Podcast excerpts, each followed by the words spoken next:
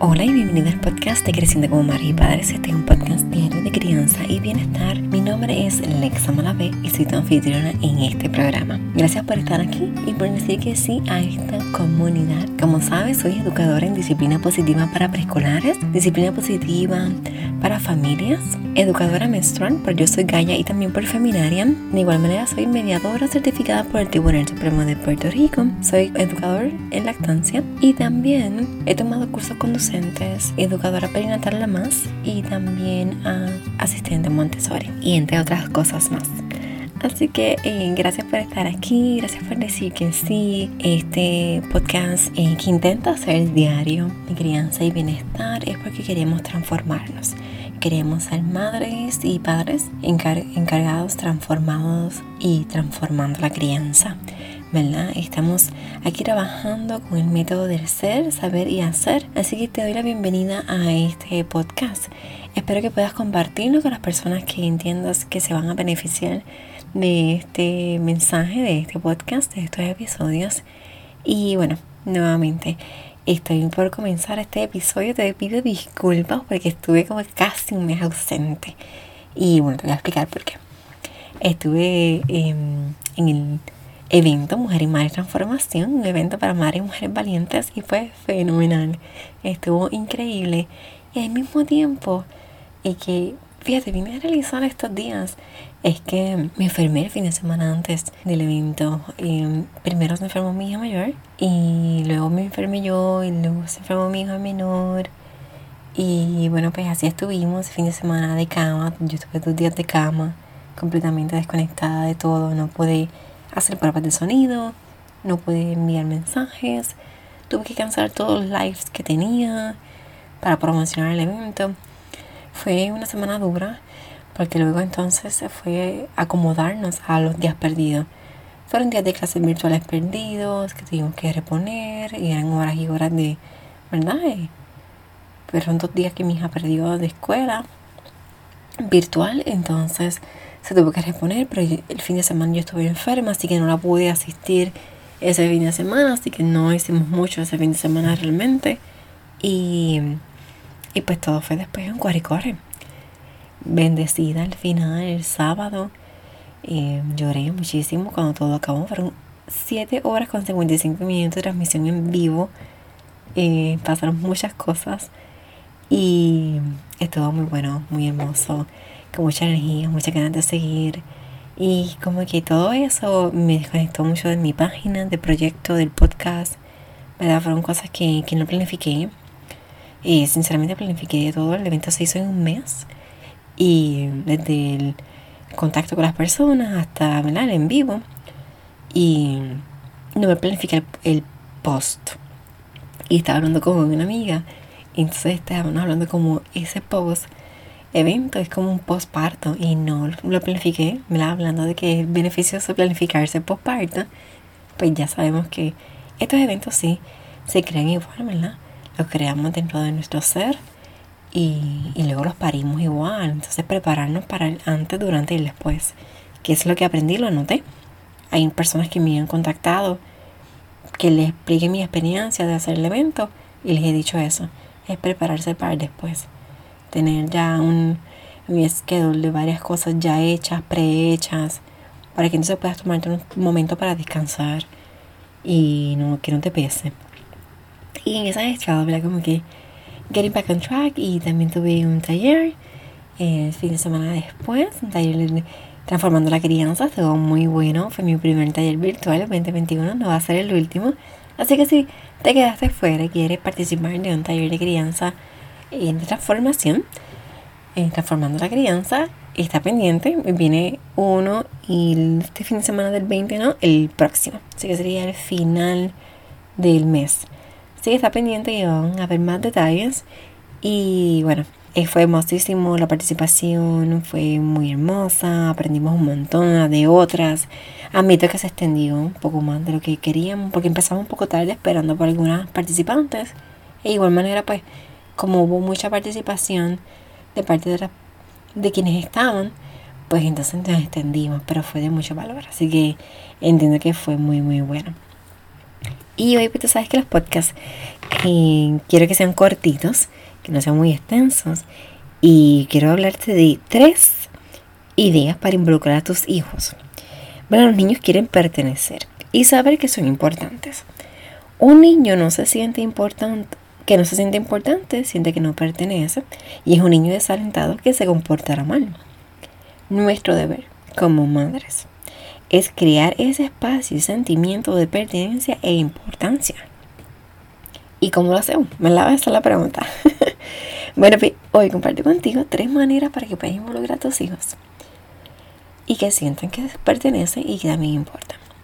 Ofrece las opciones limitadas. Ofrecer las opciones a tus hijos es ofrecerle una sensación de poder, es proveerle una oportunidad para el uso de sus habilidades de pensamiento y a ellos les encanta aprovechar la oportunidad para ayudar.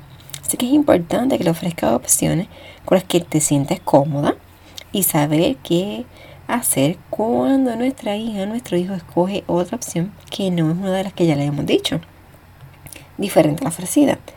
Y en este caso debemos indicar nuevamente las opciones a elegir. Por ejemplo, si le estás diciendo a tu hijo que podemos ir quedarnos en casa, hacer una actividad manual o ir afuera a caminar, pero decide que quiere ver televisión, pues entonces esa no es una de las opciones que le ofreciste, así que le vuelves a decir que, cuáles son las opciones a elegir. Le puedes decir esa opción, la podemos escoger en otro momento, sin embargo ahora las opciones que tenemos son hacer la manualidad o ir a caminar. ¿Verdad? Y que escogen esas dos opciones. Es importante, ¿verdad? Ellos van a sentir mucho poder, pero al mismo tiempo también van a querer ver si pueden probar más poder. Y no es que nosotros no queremos darles, es que nosotros vamos a ofrecerle opciones limitadas dentro de lo que nosotros queremos hacer también. No es una manera de control, pero sí es una manera de respeto, ¿verdad? A veces a mí me ha pasado que le ofrezco unas manualidades como de pintar, pegar, cortar, colorear, y ya quieren hacer un experimento científico con baking soda, vinagre, agua y toda la cosa. Y le digo, no, esa no es la opción. La opción es, hacemos esto, hacemos lo otro. La opción del experimento científico es otro día.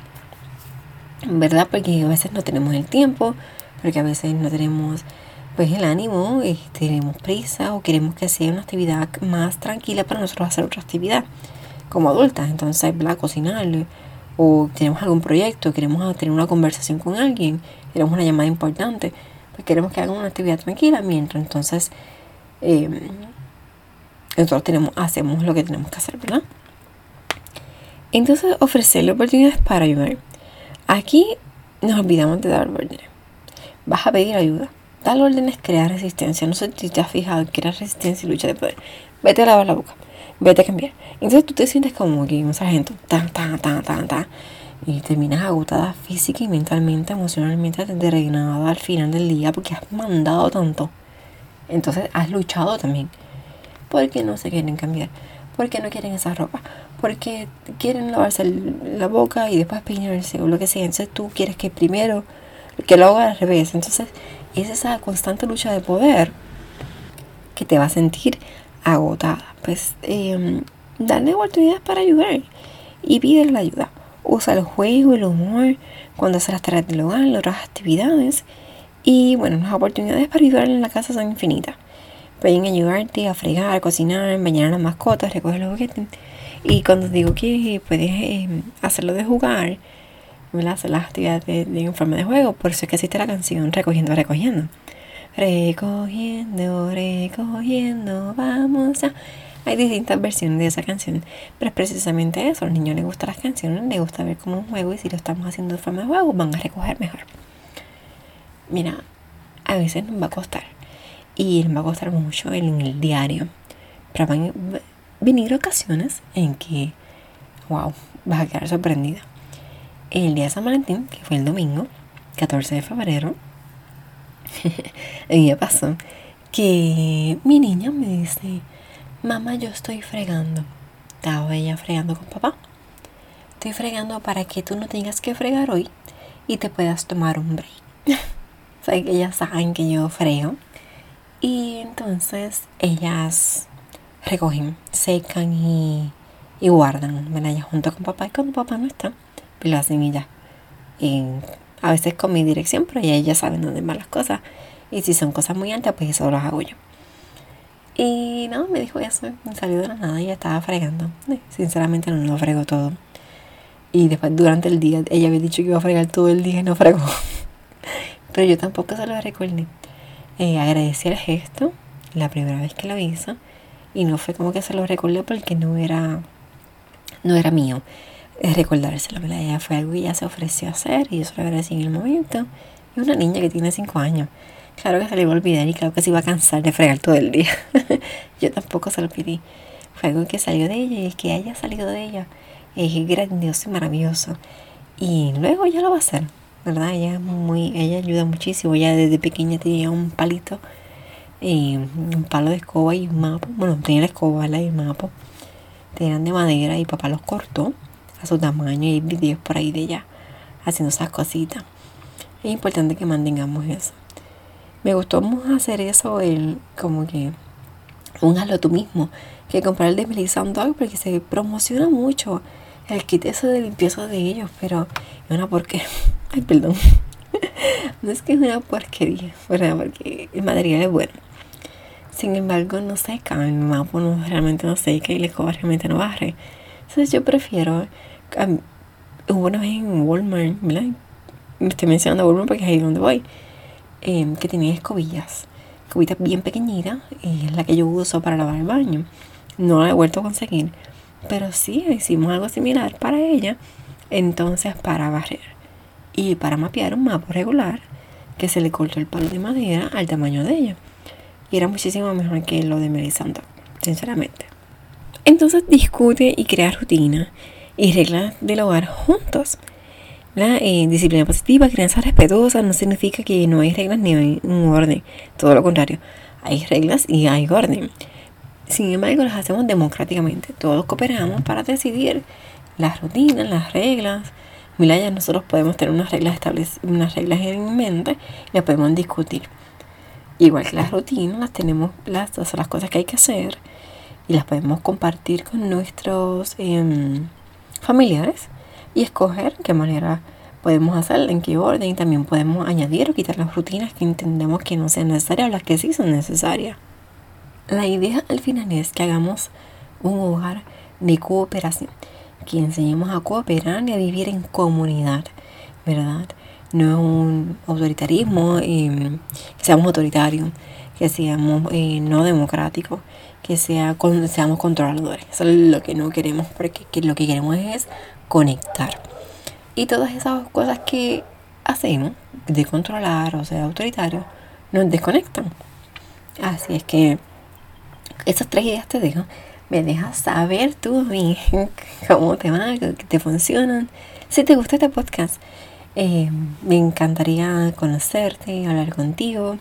Sabes que me sigues en Instagram y en Facebook. En Instagram me consigues como Alexa Mave Educadora. Estoy intentando cambiar el nombre en Facebook y no me lo permite. No sé por qué. Pero en Facebook me conoces como Creciendo como Madres y Padres. Así que estamos haciendo una reestructuración de todo. Y de aquí a junio espero que tengamos el website con el nombre correcto, que era vidaconsajorinas.com. También se va a cambiar el nombre y también se va a cambiar el layout y para cómo se ve y vaya más alineado a lo que queremos proyectar a lo que quiero proyectar con este em, hermosísimo em, proyecto. Redundante y no encontraba la palabra. Así estamos, casi en vivo. Realmente no edito mucho este podcast porque quiero que salga lo más natural posible. Y quiero recordarte que este podcast lo puedes compartir con todas las personas que conoces, que entiendas que el mensaje va a resonar con ellos, ¿verdad? Eh, gracias por compartirlo. Gracias por seguirme. Y si me estás escuchando en Spotify, hay un tres puntitos. Si le das, puedes dar share. Lo puedes compartir en tus historias. Lo puedes compartir por WhatsApp. Hasta por Messenger, creo, por email. Si lo compartes en tus historias, me tagueas en el examen la media educadora para que entonces saber que me estás escuchando y que el mensaje se siga promocionando. Este mensaje no es solamente mío, este mensaje es de todos, porque todas, si estás escuchando este podcast, todas estamos aquí para transformar y cambiar la crianza. Te envío un fuerte abrazo, un abrazo lleno de mucho, mucho amor oxitocínico, como yo le llamo, y deseo que pases un día muy, muy feliz.